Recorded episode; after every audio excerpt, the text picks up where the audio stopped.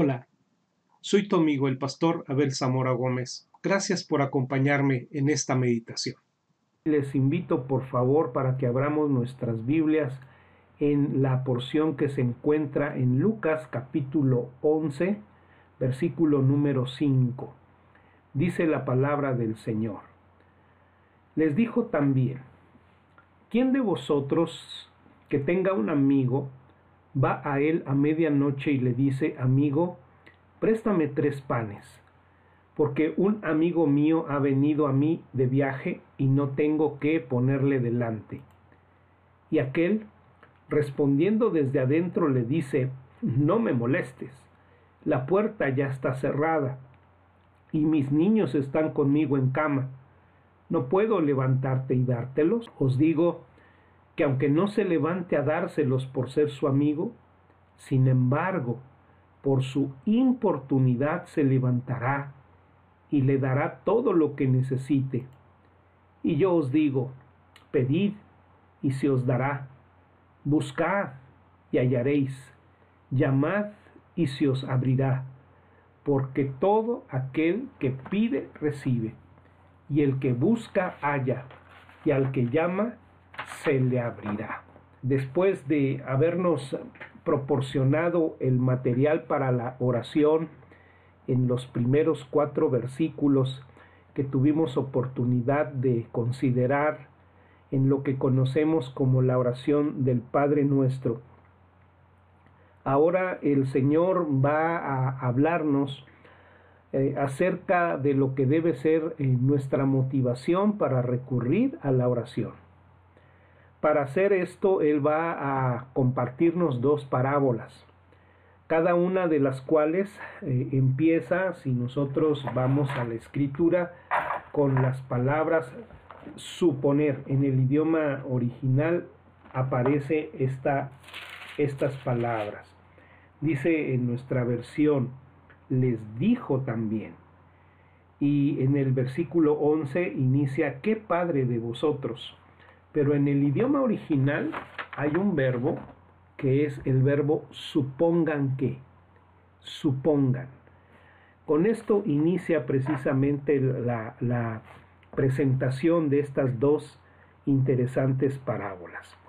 La primera parábola trata en relación a la petición que se hace a un amigo y la segunda petición trata con eh, la hecha a un, a un padre, de los versículos 11 al versículo número 13.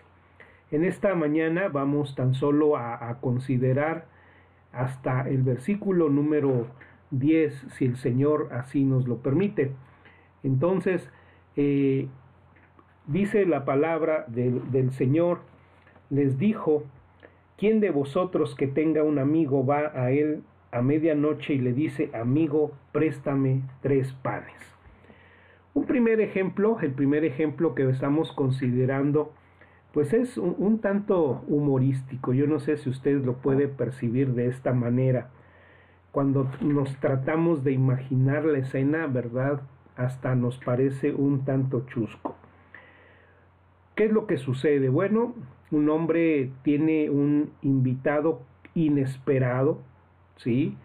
Eh, en aquellos lugares, en aquellas regiones, en virtud precisamente del intenso calor que hace durante el día, muchas personas eh, aprovechan eh, pues ya propiamente la tarde para hacer sus traslados, sus viajes. Entonces, a esta persona en particular de la parábola, una de estas personas que viajaba de noche llega a su casa pero en virtud de que en aquellos lugares pues muchas veces las familias pues solamente llevaban a cabo la preparación de los alimentos para el día a día. Esto es, preparaban el alimento necesario para cada día.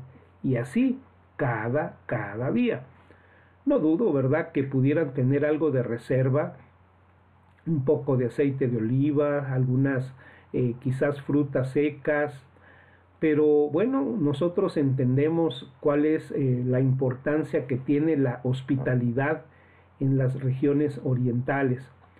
Y así que para esta persona recibir a este amigo a medianoche, bueno, eh, implicaba que debía ofrecerle un trato verdaderamente hospitalario.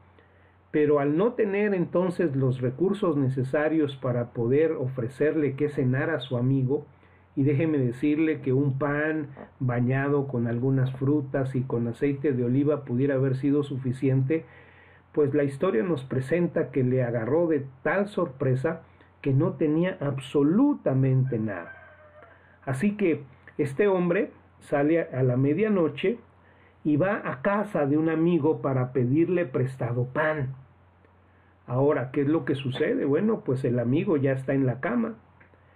Y déjeme que, que usted pueda imaginar la escena, ¿verdad?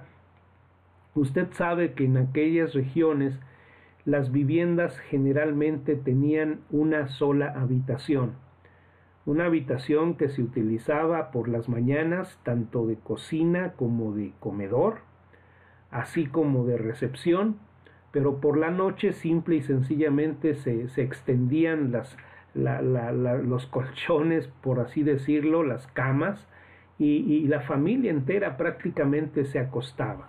Si hacía mucho frío, obviamente se pegaban unos a otros para poder darse un poquito de calor Así que usted imagínese, en esas regiones donde eh, pues obviamente no había televisión, a las seis de la tarde cuando declinaba el sol pues prácticamente dependían de una vela, pues propiamente a esa hora de la medianoche estaban prácticamente dormidos, toda vez que las labores empezaban a las seis de la mañana.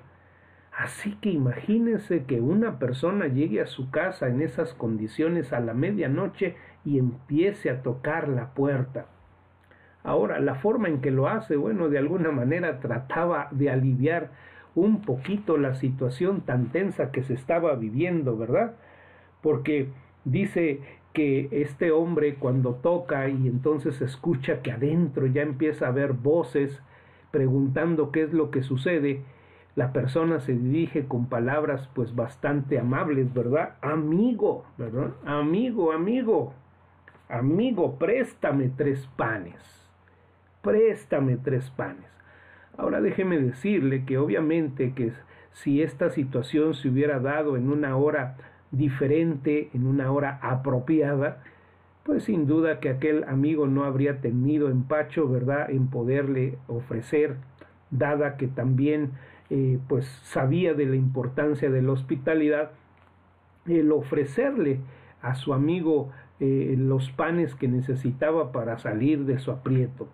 Pero la situación es que es un asunto de medianoche y el aquel hombre está con sus hijos y probablemente hasta con sus animales ahí en casa.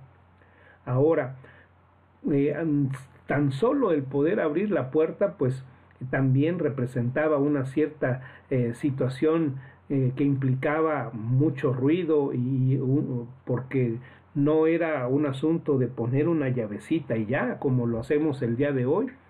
No, tenían a veces pues que quitar aldabas eh, metálicas o de madera que, que, pues daban la seguridad al interior de la casa, entonces representaba verdaderamente una, una molestia.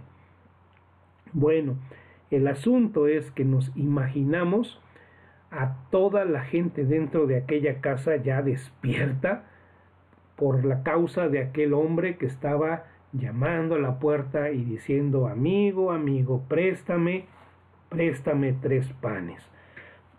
bueno, lo que comienza con una historia simple, amado hermano, va a terminar con una teología profunda. Un creyente eh, de, maduro finalmente es una persona que es alguien que ha sido moldeada por las escrituras y, la única manera de ser maduro pues eh, es entendiendo la naturaleza de Dios. Por eso digo, ¿verdad? Que Jesús ahora quiere que nosotros podamos entender la naturaleza de Dios en relación con la oración. Porque el hombre maduro es un hombre que ora. Pero el hombre maduro va a saber cómo orar o por qué orar. ¿Y sabe por qué? Porque él conoce la naturaleza de Dios. Así que lo que está detrás de esta simple historia finalmente va a redundar en un contenido de una gran, pero gran profundidad teológica. Mire usted, nuestra visión de Dios es realmente un punto de referencia a nuestra madurez espiritual.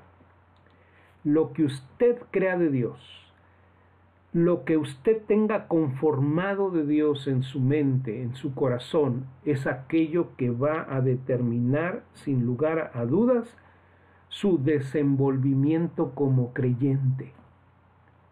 Un hombre que tiene madurez espiritual es un hombre que tiene una gran comprensión de la naturaleza de Dios.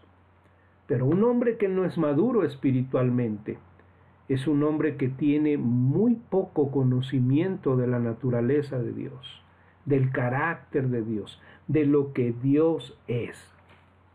Un conocimiento superficial de Dios, amados hermanos, contribuye a una comprensión limitada, pero no solamente una comprensión limitada de lo que Dios es.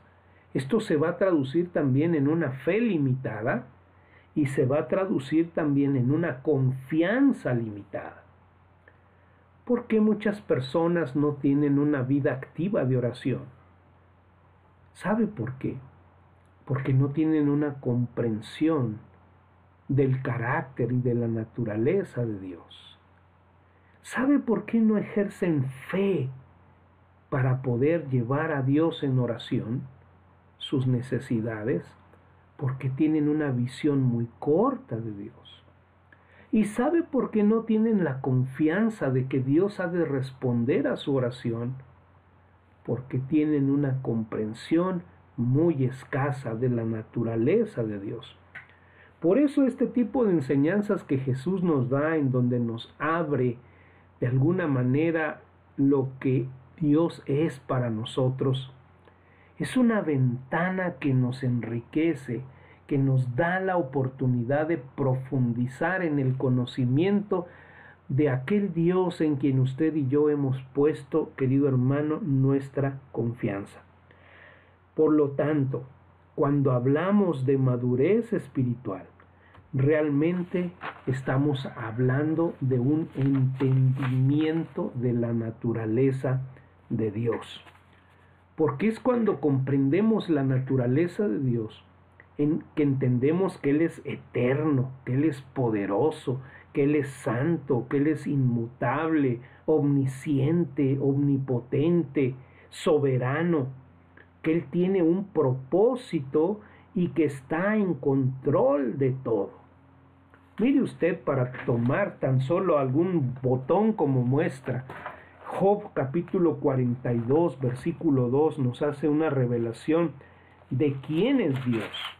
Dice la palabra, ¿quién es? Dice, dice el versículo 2, yo conozco que todo lo puedes y que no hay pensamiento que se esconda de ti. Esta es la declaración de Job. Señor, yo sé que todo lo puedes. Esta es la visión que Job tenía de Dios. Un Dios que todo lo podía y que además de eso, que era un Dios que tenía aún el conocimiento de lo que hay en el pensamiento de cada hombre. Vamos a otro pasaje. Salmo 33, 11. Le estoy mencionando a usted tan solo unos breves pasajes que nos hablan de la naturaleza del Dios a quien nosotros oramos. Dice el versículo 33, verso 11, el consejo de Jehová permanecerá para siempre, los pensamientos de su corazón por todas las generaciones. Ahora, yo quisiera unir estas dos declaraciones que le he leído a usted, la de Job y la de Salmos, para entonces poder llegar a comprender que la escritura nos dice que Dios ya tiene un plan predeterminado. Él ya ha establecido un fin para todas las cosas. Y que Él tiene el suficiente poder para llevar adelante lo que Él se ha propuesto. Nada puede detener su plan, nada absolutamente.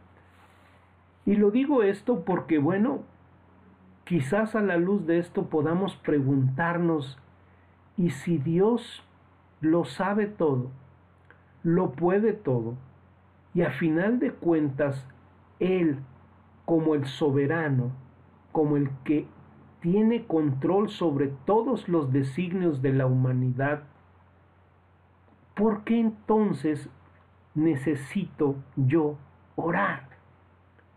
¿Por qué se requiere la oración?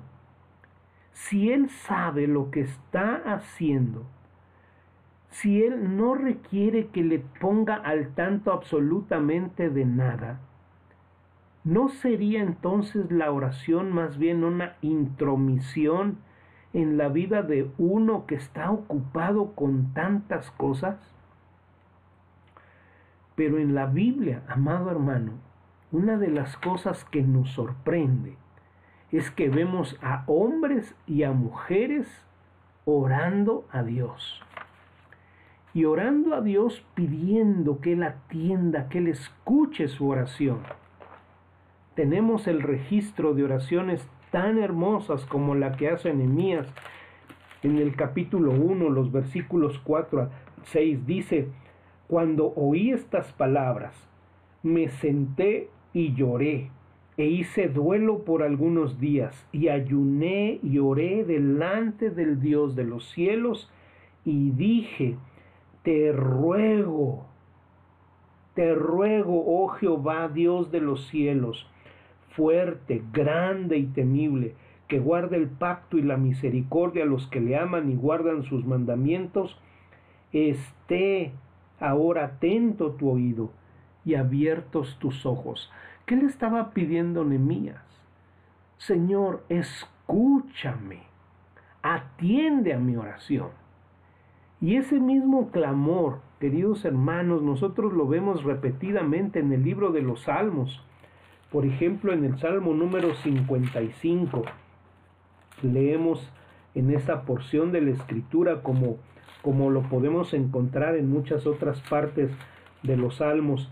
Al, al, dice, escucha, oh Dios, mi oración, no te escondas de mi súplica y luego en el Salmo 143 también en el versículo número 1 nosotros encontramos una la misma declaración por parte del salmista. Oh Jehová, oye mi oración, escucha mis ruegos, respóndeme por tu verdad y por tu justicia. Ahora, yo no sé entonces si usted está pudiendo observar la tensión que hay entre un Dios que es soberano que está llevando todas las cosas al cumplimiento de su propósito, y por el otro lado el hecho de que los hombres y las mujeres piadosos se involucran en la oración. Se involucran en la oración. ¿Cuál es el punto aquí? Finalmente no podemos cambiar absolutamente nada de lo que Dios ha decretado. Él es soberano. No podemos hacer que al orar estemos dándole información a Dios de lo que finalmente Él ya conoce.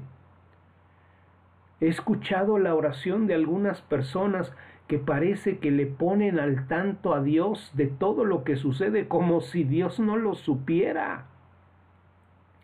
Pero si Dios conoce los pensamientos del hombre tal como nos lo revela el pasaje que leímos del libro de Job, y si no se trata entonces de informar a Dios algo que tal vez Él no sepa, entonces ¿cuál es el punto de la oración? ¿Cuál es el punto de la oración?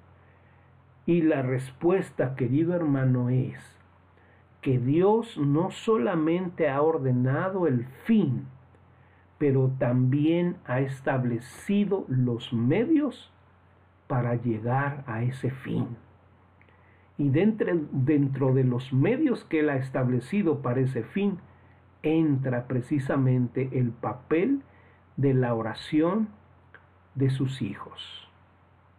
Por eso la oración juega un papel muy importante. Él ha establecido los medios para el fin. Y yo esperaría, amado hermano, que tu deseo y mi deseo sean el formar parte de los medios de Dios antes que cualquier otra cosa. Que tú y yo podamos ser parte de esos medios de Dios con una vida de oración para que Dios lleve adelante sus planes. Nos debe quedar entonces bastante claro, queridos hermanos, la oración no trata de darle a Dios información que no tiene. Tampoco se trata de cambiar los planes de Dios. No se trata de eso. No se trata, ¿verdad?, de que lo llevemos a tomar ajustes de circunstancias que tal vez Él no previó. No, Él es el Dios omnisciente, Él es el Dios todo sabio, ¿verdad? Todopoderoso. Pero se trata simple y sencillamente de ser usados por Dios. Queridos hermanos, no vamos a disfrutar de la bondad de esta vida sin participar en la oración. Así de fácil. En el cumplimiento de los propósitos divinos. ¿Quiere usted gozar de la bendición de Dios en la oración para disfrutar los propósitos divinos? Ese es, el, ese es precisamente el fin de la oración. Y yo no puedo pensar en algo más maravilloso que Dios me permita sino ser un medio, un medio para sus fines, un medio para sus propósitos. ¿Entiende usted eso? Y, y, a ver si nos resulta bastante claro.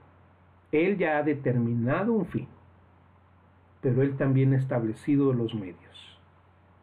Y esos medios implican la oración, la oración de su pueblo. Y en la medida en la que nosotros tenemos una vida de oración, entonces nos involucramos como parte de esos medios de Dios para el logro de los fines. Es por eso, queridos hermanos, entonces que encontramos que la Biblia nos motiva a orar como lo hace en este pasaje la oración es el medio por el cual la sabiduría infinita, el poder infinito y el propósito perfecto de Dios se unen para cumplir su voluntad. Y, esto forma parte de esas cosas en donde está la participación o actividad de Dios, pero está la respuesta del hombre. Por ejemplo, no somos salvos si no creemos. No podemos ser santificados si no obedecemos. Ahora, no podemos disfrutar de la bondad de Dios en esta vida, hermanos, sin participar en su propósito desplegado a través de qué? Dos cosas. El servicio a Él y la oración a Él. Son las dos cosas que nos permiten disfrutar la bondad de Dios en el tiempo presente. De manera particular, en este capítulo número 11 estamos viendo que Jesús está enfatizando la oración. Y regresando entonces a ese pasaje de Lucas capítulo 11, después de esta historia que decíamos un tanto chusca, dice la escritura, verso número 8, os digo, os digo, que aunque no se levante a dárselos por ser su amigo, sin embargo por su importunidad se levantará y le dará todo lo que necesite. La pregunta es, en una situación así, cuando le llega ese amigo inesperado a la medianoche, y, y, yo sé que si ustedes como yo no le dará mucho gusto cuando lo despiertan a medianoche, y mire usted, no es una persona que se esté muriendo, no es un caso de gravedad, ¿sí? No, no, no es un asunto, ¿verdad?, de que alguien se haya roto un brazo y haya que llevarlo, haya que llevarlo al médico. No es un asunto de esos. Es un asunto incluso en que alguien puede decir, bueno, llegaste tarde, me tomaste de sorpresa, querido amigo, yo sé que vienes cansado, ¿por qué no te duermes? Mira, y mañana te preparo un buen banquete. Pero dice aquí la escritura, por su importunidad. Algunas, algunas versiones traducen como, si, como por su persistencia. Pero creo que una traducción apropiada es esta, su importunidad. Ahora, es una palabra que usted y yo no utilizamos muy comúnmente, ¿verdad? Pero para poderla entender, bueno, vamos a tratar de, de, este, de, de entender el significado de la palabra oportunidad. Según el diccionario, la palabra oportunidad significa una circunstancia favorable para la persona. Una circunstancia favorable. Entonces, la importunidad pues es algo diferente porque no, no, no, es, no es el hecho, ¿verdad?, de que la condición sea favorable. Aquí más bien la situación implica urgencia, algo que, que demanda persistencia, demasiado, dice aquí, les, dice aquí, en todo caso, una traducción apropiada sería que este hombre, por su problemática urgente, por ser demasiado persistente, es que aquel hombre respondió a su petición. Esta palabra importunidad es una de esas palabras que ocurre solamente una sola vez en todo el Nuevo Testamento en el idioma original. Es la palabra anidei ano y que eh, pues como les digo a ustedes solamente se utiliza en una ocasión aquí en la Biblia y es precisamente en esta, en esta parábola.